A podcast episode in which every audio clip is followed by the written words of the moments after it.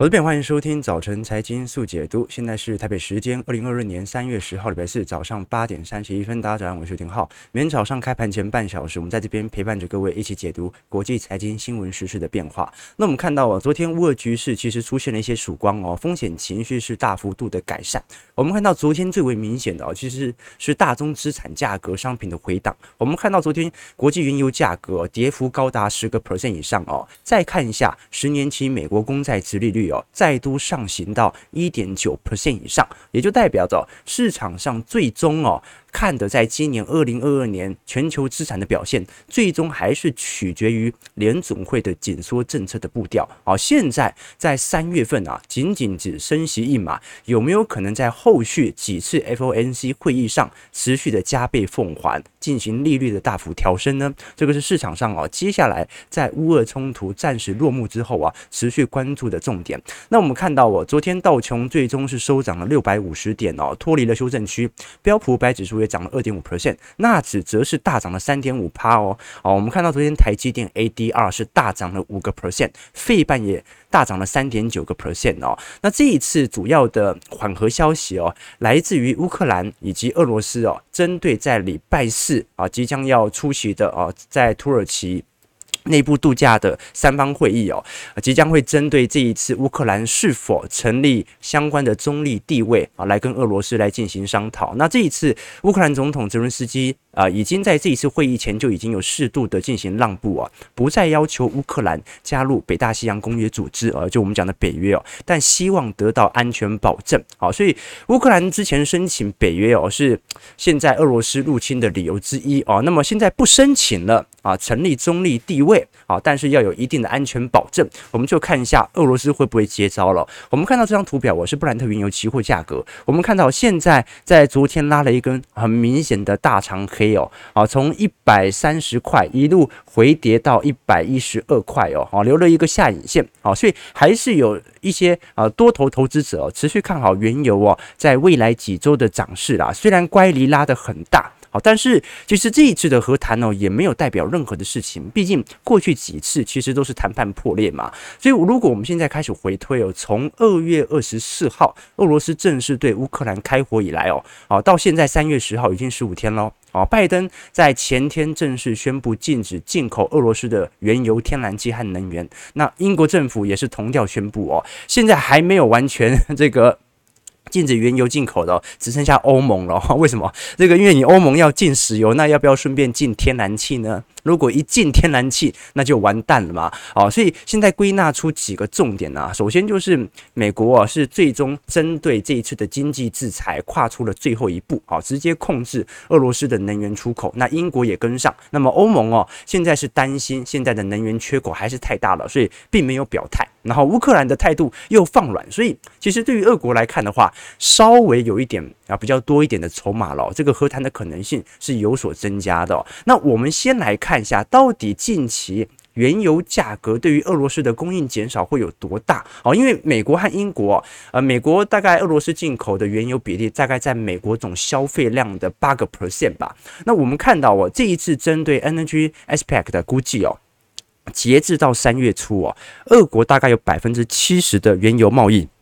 已经遭受到冻结，而俄国之前每天的原油出口大概在五百万桶左右哦，相当于全球销量的百分之五。那成品油的出口啊啊接近三百万桶啊，其中包括着柴油啊或者我们普通用的这个燃料油哦。那一旦全面制裁的范围更广的情况底下，俄罗斯冻结原油贸易占比啊可能会呃来到。呃，全球大概只剩下二十趴左右哦，所以哦，现在市场上反而能够因此得利的，应该算是 OPEC，也就是中东啊这方面的产油国哦。那么对于英美来说，现在有什么样的办法，在你禁止啊进口俄罗斯原油之后啊，可以补上这个缺口呢？现在主要的方向哦，是由工业化国家所代表的国际能源总署，就是我们讲的 IEA 哦，因为在三月一号已经宣布投放六千万桶喽。你看，俄罗斯它一天产量大概是五百万桶嘛，所以可以撑个两个礼拜左右，啊，可以撑个两个礼拜左右哦。那这两个礼拜啊，只要乌俄之间的冲突啊能够稍微和缓的话，也许这个制裁就会取消。好，所以我们就看一下啊，整个局势动荡其实还是非常大的哦。那现在这个六千万桶的石油库存哦，其中有一半哦。都是美国战略战略石油储备的释放啊，其余呢是来自于亚洲和欧洲哦。好，所以这个规模可以撑得了两周，但是两周之后我们就要再来看哦。刚才我们看到这张图表哦，是欧洲的碳排放价格，我们看到已经大跌了三成啊，什么意思啊？就是说现在没有人在关心能不能够呃这个气候暖化的一个速度能不能趋缓，没有人在关心环保的问题哦，全部都在担心能源危机的问题。现现在不是这个。这个环境上的一个问题，碳排放的问题所导致啊，碳综合的进度是不是有延后哦？因为现在根本就没有能源可以烧哦，所以碳排放肯定会减少，所以我们看到碳排放价格才会高幅度的一个递减哦。我们现在要看到一九七零年代啊，整个全球对于能源结构的变化，各位会发现哦，其实在一九七零当时哦，主要的生产能源还是来自于原油啊，而现在来看哦，我们看到天然气已经占了两成四，可是天然气对于欧洲的前置力度啊，因为俄罗斯是供应商嘛，相对来看又来得比较大，所以才会导致哦，我们看到明明现现在全球的能源结构已经相对比较均匀。分散了，我们看到现在几乎是原油、天然气、煤炭三分天下。即使能源结构已经极度分散的情况底下，我们发现啊，能源价格对于一国的动荡仍然十分大。原因就来自于啊，天然气管来自于单一国家，也就是俄国。所以，我们看到欧洲到底有没有其他的长期选项？老实说。从现在来看很难，就算从卡达啊开始紧急调货都来不及，因为卡达的货已经被中国订光了。我们看到这一次欧元区的通膨率哦，在过去几个礼拜哦是持续的进行上调。那目前不管是核心通膨率哦，还是服务部门的通膨率，都在快速的上升当中哦。哦，所以昨天哦啊这个市场上有很多投行给出了很多很奇怪的建议哦，比如说像是美银。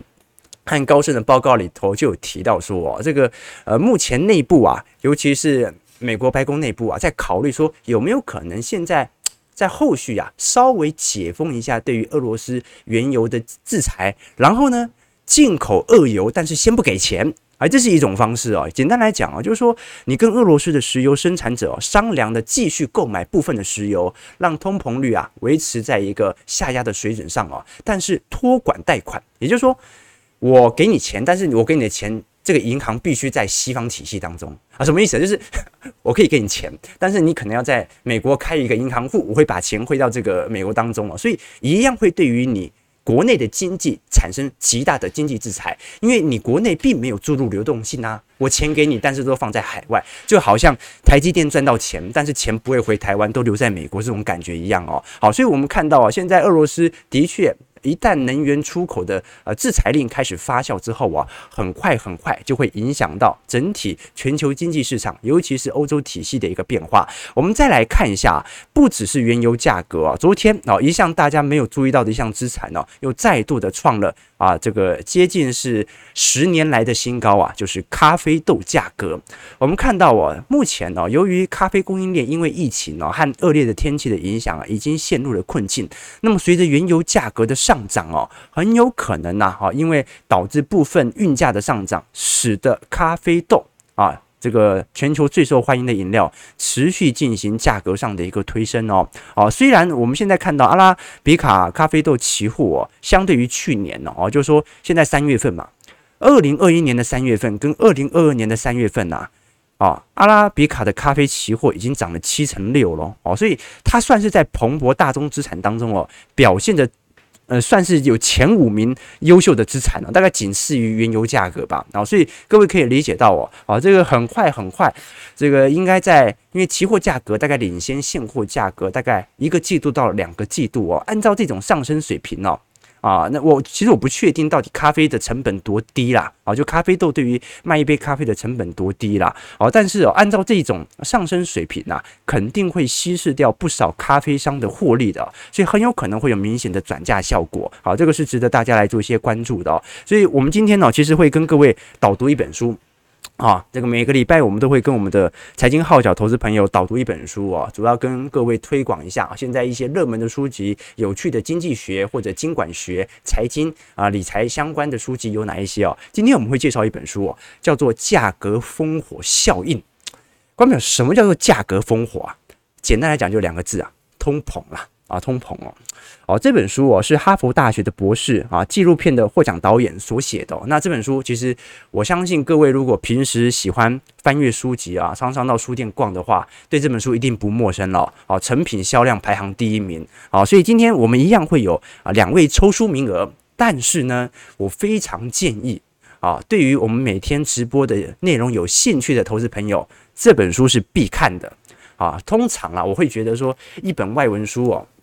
很害怕会被翻译给害惨，然 后就是写的再好的书，我翻译翻的不好，一样看不懂，然后看得雾煞煞，对不对？但这本书其实我觉得翻译的算不错。好，所以这本书它探讨的是什么呢？探讨的是在历年当中啊，到底是什么原因引起了通膨？我们在过去二三十年当中啊，其实很难理解到这种。短期内，哇，为什么这两年通膨会这么剧烈啊？其实这两年的通膨主要还是来自于供应链引起的。我们看到过去二三十年哦，其实没有什么经历过太明显的通膨，因为通膨我们大多数感受到的都是需求型通膨啊，就是你消费意愿高了，你买贵的东西啊，那供不应求，那当然物价才会上涨嘛。所以通常这种通膨市场容易接受，但是。啊，这也是凯恩斯当时所遇到一个最大的一个困境哦。凯恩斯认为啊，哈，这个经济不好，那就撒钱嘛，持续的撒钱啊。这怎么撒钱呢？建高速公路啊，建公厕，建什么东西，然后让别人来消费，让别人来工作，有了工作，他去消费，经济就会繁荣哦。但是在一九七零年代哦，这个凯恩斯主义学派他就遇到了一个非常大的问题啊，就是通膨已经很高了。你撒了钱，通膨会更高。那通膨更高，人家就更消费不起，所以经济持续衰退了十年。这就是一九七零年代的石油危机。那一九八零年代到底是怎么解决这个问题的呢？是雷根解决的啊。雷根他的经济学叫做供给面经济学，他的策略是什么呢？加强管制，但是不管制整个市场的就业环境，他管制供应链问题。他知道通膨根本不是需求引起的，所以他极力的从一九七零年代学到教训哦，把整个原油跟美元体系做强烈的挂钩，确保美国长期以来不会再遭受到供应链的冲击，同时呢。对于国内的经济市场完全的放宽，哦，所以雷根在任时期是大降税的哦，大降税的哦。那为什么他大降税？因为他发现呐，如果我的税率更高，在高通膨的环境，人家更不愿意从事生产工作，所以这个时候我反而要进行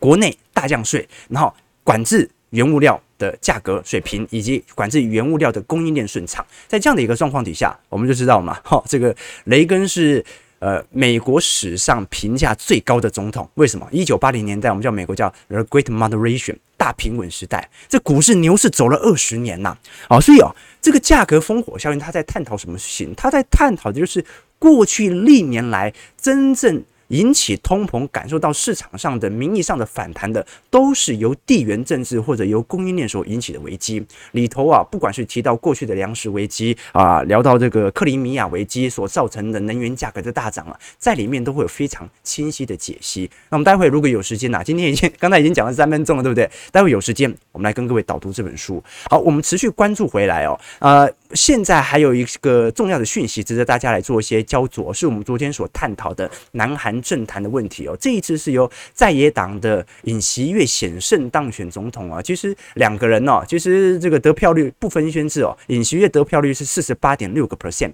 李在明是四十七点九个 percent 哦。那其实这一次的选举也被大家戏称说是韩国史上最不受欢迎的选举，因为两位候选人呢都是采取这种负面的竞选手法啊，就是。各种丑闻啊、争议啊，淹没了对于很多重要议题的讨论。那不管如何，反正现在在野党的总统已经选上来了嘛。那尹锡悦的经济政策呢，它是偏向于市场导向政策，包括由民间和啊、呃、非部门。这个这个企业啊，进行就业的一个创造啊，他也承诺会削减对于企业的繁文缛节，所以他跟雷根有点像啊，有一种类似呃放松放管的这这个政策啊。那在税收方面啊，也会承诺降低资本利得税和不动产的持有税哦。所以其实呃，这个虽然东亚国家大部分的政党都比较偏左派了哦，但是尹锡悦是稍微偏右一点点的哦。那最重要的是他的外交政策哦，这一次尹锡悦是非常希望能够追加购买。美国的萨德飞弹系统哦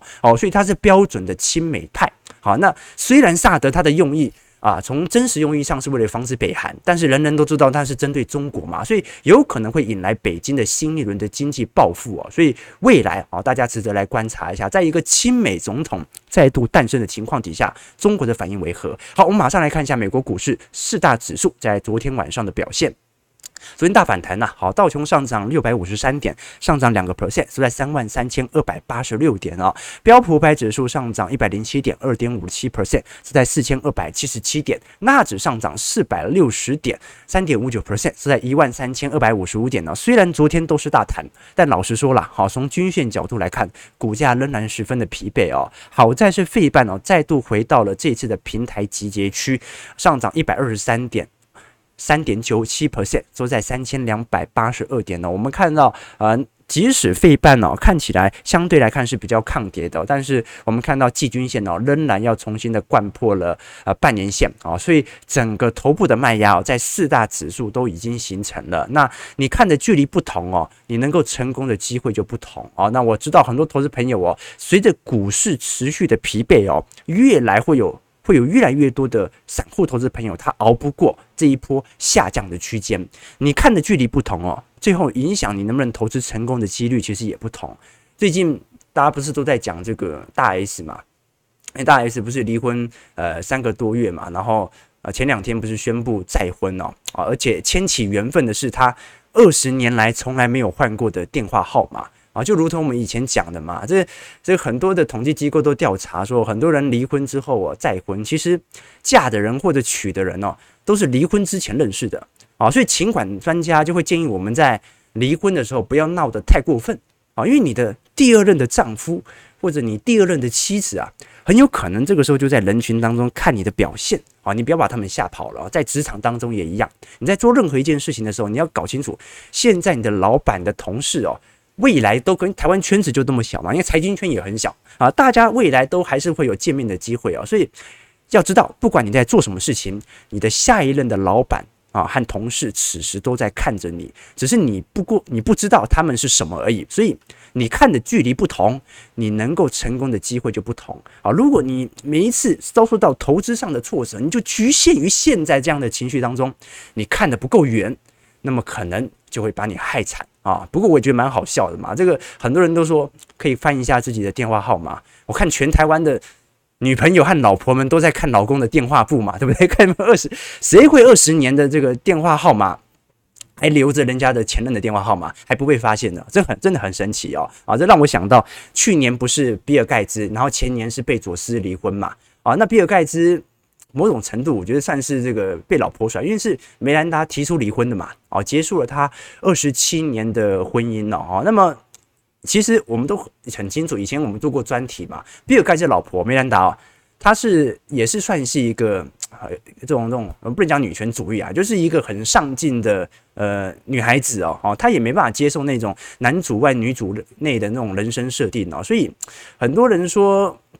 比尔盖茨这个很蠢啊，因为比尔盖茨是没有签婚前协议的哦，所以呃，他当时其实在后期哦，把大量的资金从微软啊移交到他后续所成立的能源啊、绿能相关的公司啊。后来有记者统计嘛，就是说如果他持续持有微软的股票到现在哦，他总身价大概是八千五百亿美元哦。哦，但是现在它仅仅多少啊？仅仅那家公司只有一千三百亿美元。好，所以我觉得啦，好，就是说卖掉微软呢，然后配置更多的那种他有兴趣的资产哦，也不一定是最好，但肯定不是最坏的选择。就是每一个人哦，在人生当中啊，都会选择到一条自己不后悔的道路。啊，你看这个比尔盖茨，我现在才知道啊，就是看文章才知道，因为他没有签婚前协议啊，这让我深深的相信，爱情始终是存在过的啊，哪怕它的保质期是有限的啊。为什么要讲这？为什么要讲这个？哎，这不是重点，我们马上拉回来聊一下美国股市。好，我们看一下。美国股市跌跌不休哦，到底什么时候才能够看到一个相对明显的底部呢？我们看到这次 VIX 啊，波动率期货指数啊，今年大多数时间都一直处于在明显的溢价状态哦。意呃，它的意思就是，目前我们看到的 VIX 哦，短期合约的价格是高于长期合约的，也就说明了投资者现在是非常关注当下的风险，远远大于未来可能发生的风险啊！什么意思？就大家担心乌克兰的危机远远大于联总会紧缩政策的危机呀！啊，所以在这种状态底下，就代表着市场上肯定被短期的情绪带到了极端值啊！这个是彭博社所做出的观察。就彭博社简单来讲，他认为现在的确是有一点过度恐慌了啊！市场到底什么时候才能够缓和下来？来关更关注联总会的紧缩政策才是重点呢。我们看到啊，在昨天彭博社所做出关于全球 IPO 的呃追踪啊，你会发现受到了一个非常呃明显的一个变化。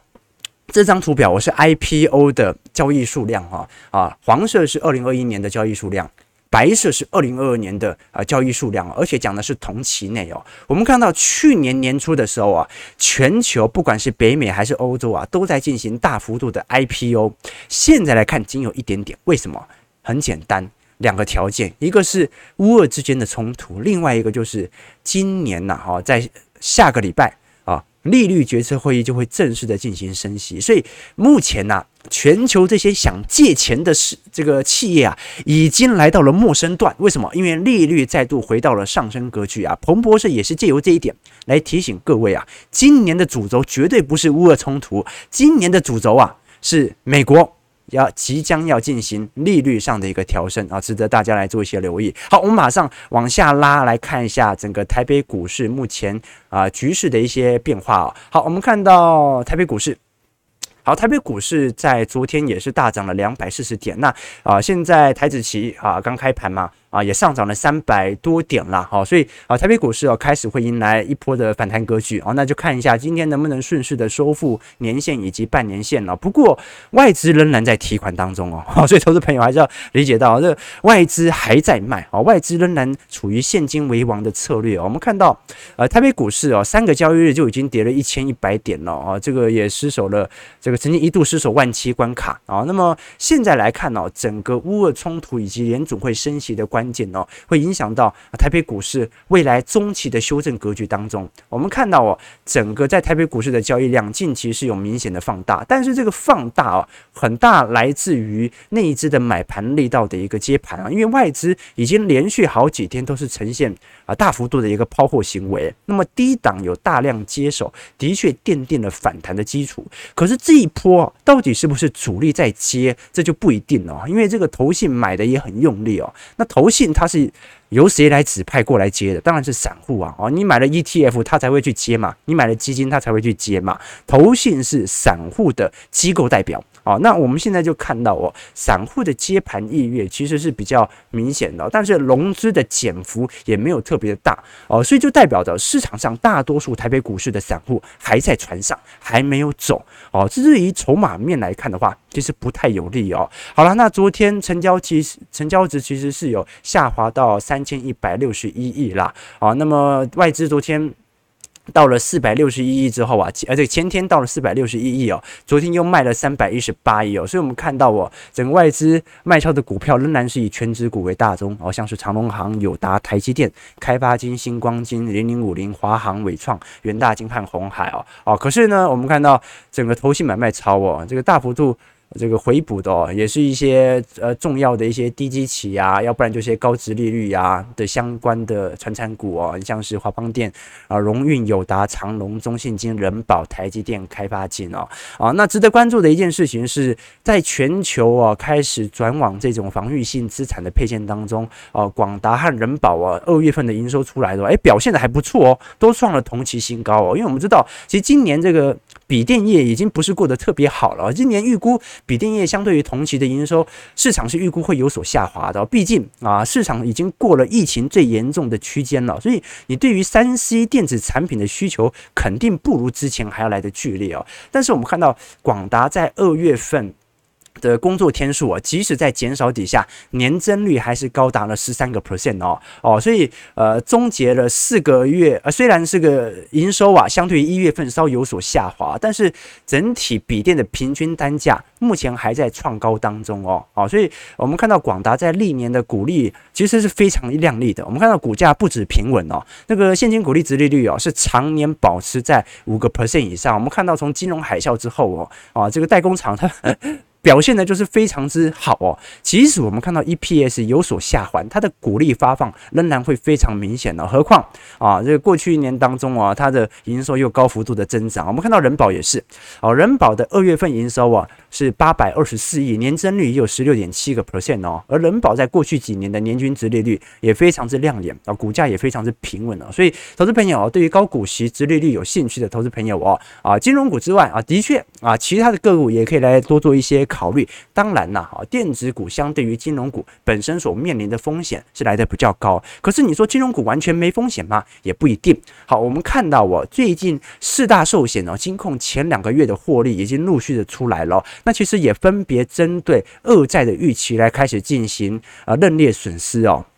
我们看到，在二月份的认列金额啊，其实认列金额相对于整个恶债部位，就是都不是来得大。比如说富邦金的恶债部位哦，大概占了一百六十九亿哦，但是它仅仅只认列二十二亿。国泰金的恶债部位是两百亿，认列二十六亿啊。中信金九十三亿，认列四点七亿。新光金是最多的，两百九十四亿，占的权重也最大啊。这个认列金额来到三十一亿啊，所以我们看到新光金最近股价受到比比较明显的压制力道啊。可是昨天有投资朋友跟我说。可到底国内金融股真正的风险是恶国吗？其实不是哦。好，真正国内金融股啊，最大的风险其实是中国啊。投资朋友要知道哦，呃，因为中国其实在去年进行了高强度的监管政策啊，导致市场出现大幅度的震荡。我们看像是呃网络巨头腾讯，七月份股价从现在我就已经跌了砍半了吧，跌了六成还是七成了啊。所以这一波我们看到台湾。金融股啊，尤其是台湾的寿险金控啊，相对于中国投资的概况哦，如果按照统计来看的话，它是仅次于美国市场哦，所以它是金融业海外铺险第二大的市场。也就是说，现在台湾最大的铺险部位其实是来自于中国市场当中。我们看到富邦金持有中国地区的政府以及金融机构部位达到一千三百五十二亿哦。占的比例其实不小哦，占的比例其实不小哦，跟乌俄之间比起来都还来得大很多。我们看到刚才乌尔的总部位哦。仅仅大概只占了一百六十九亿啊，哦，那大概占整个富邦金的部位大概两趴到三趴吧，哦，但是我们看到富邦金哦是占了一千三百五十二亿哦，哦，所以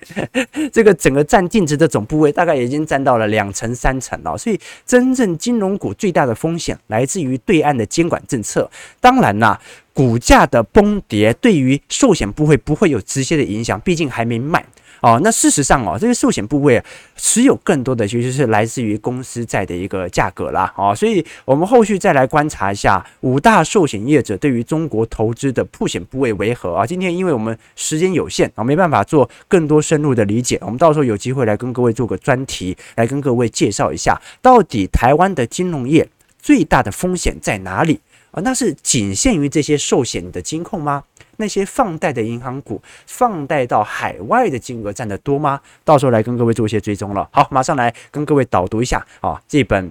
成品销量排行榜的新书啊，价格烽火效应哦。因为我们刚才其实已经大概讲一下，这本书是在聊通膨的啦。我们也从这本书当中啊，呃，我我翻一页来跟各位随便导读一下。其实这本书每一页都写得非常的有意思哦。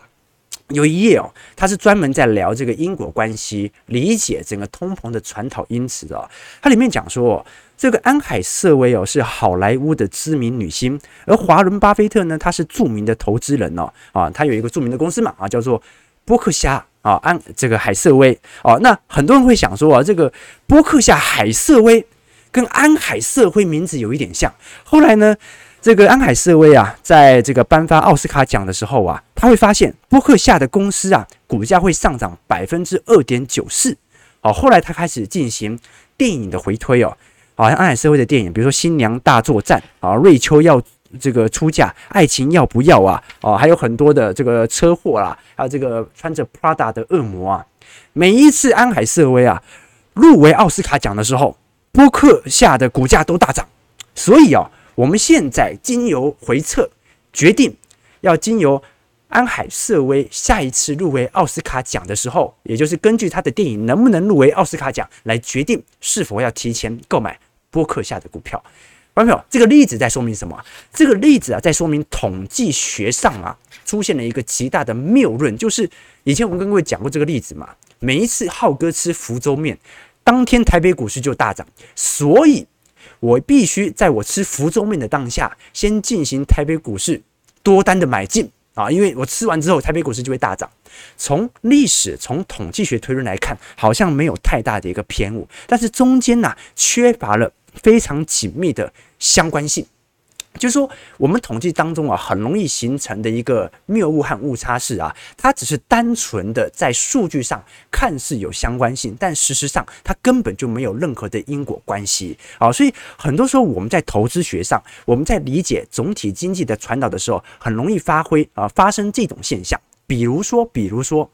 以前我们常常针对地震的预测啊啊，有很多学者的共识是，现在地震其实是无法预测的，仅仅只有它发生之后啊，可能像日本的地震系统，它可能够快速的告诉你说地震已经发生了，很快会传过来。但是地震什么时候发生，它是无法预测的。但是你看上网很多文献说啊，什么这个这个地震呐，这个发生的时候啊，会有很多的小动物啊啊，比如说青蛙啊、蜻蜓在乱飞啊，甚至天上会出现一种。地震云，对不对啊？这个是中国古人的观察啊，希腊古书里面也有记载啊。啊，所以呃，这个每一次大地震啊，你只要看到有很多的小动物跑来跑去，那就是很快大地震要来了啊。事实证明根本就没有关系，只是我们硬找了一个解释，刚好凑巧发生了，所以我们采取了。相关的因果关系的连结，所以我们待会哦，哈，这个时候或者说我们在书中当中啊，所看到任何有关通膨因子的传导效应当中哦，就要有一个明确的醒思，不能用单纯的统计结果来推论它到底是什么原因发生，而是必须要根据不同的交叉比对来确保它的相关系数啊，它的真实性。是偏高的。好，早上九点零三分了，我们今天稍微时间不够，但是这本书哦，我老实说了，哦，真的写的非常非常好哦，所以我建议投资朋友哦，该抽书还是要抽啊，想抽书可以抽啊，但是要记得在我们聊天室。呃，而不是在聊天室，不要在我们的聊天室里面留言，要在我们直播结束之后，在底下平台啊、来进行留言。那脸书的投资朋友可以直接留言，没有问题哦。提供给观众朋友做一些思考和借鉴啦。哈、我们主要是针对哦这本书的大致上的一个框架来跟各位做一些解读，因为时间缘故啊、没办法做太深入的解读。但是这本书真的很有意思啊，我们以后这个有机会的话，呃，在。每天的直播当中啊，也可以找一两个这本书所提到关于通膨的一些概念，关于地缘政治引起的通膨的一些相关的论述，来给各位做一些追踪啦。好，我们看到台北股市上涨三百三十四点啊，收在一七三四九，股市大涨，成交量约在四千六百亿左右哦哦，所以有可能今天外资回补喽哦，有可能今天外资回补了。好，我们就看一下整个系统单的回补效应啊，它究竟是一天的系统性调节。还是台北股市这一波的修正就到此为止了呢？值得大家来做一些关注啊！如果你喜欢我们节目，记得帮我们订阅、按赞、加分享。我们就明天早上八点半早晨财经速解读再相见。祝各位投资朋友看盘顺利，操盘愉快。